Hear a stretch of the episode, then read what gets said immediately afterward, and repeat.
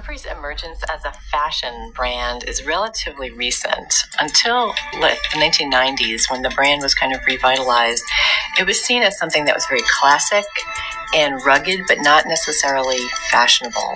The brand was founded in 1856 by a man named Thomas Burberry, who ran a small kind of outdoor outfitting shop in Basingstoke, England.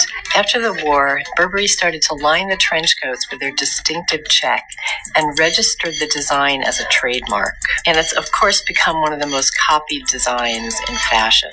Burberry has received several royal warrants for its products, and the royal warrant is a mark of distinction that you get from the British royal family when they like your products. The trench coats are among their most famous products. Audrey Hepburn wore one in Breakfast at Tiffany's.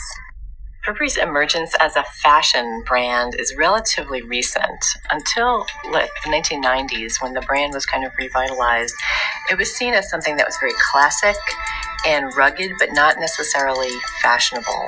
The brand was founded in 1856 by a man named Thomas Burberry, who ran a small kind of outdoor outfitting shop in Basingstoke, England. After the war, Burberry started to line the trench coats with their distinctive check and registered the design as a trademark. And it's, of course, become one of the most copied designs in fashion.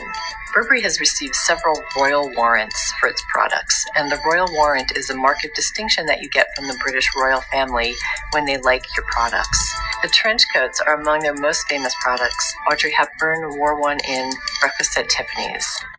Burberry's emergence as a fashion brand is relatively recent. Until the 1990s, when the brand was kind of revitalized, it was seen as something that was very classic and rugged, but not necessarily fashionable. The brand was founded in 1856 by a man named Thomas Burberry, who ran a small kind of outdoor outfitting shop in Basingstoke, England. After the war, Burberry started to line the trench coats with their distinctive check and registered the design as a trademark. And it's, of course, become one of the most copied designs in fashion. Burberry has received several royal warrants for its products, and the royal warrant is a mark of distinction that you get from the British royal family when they like your products.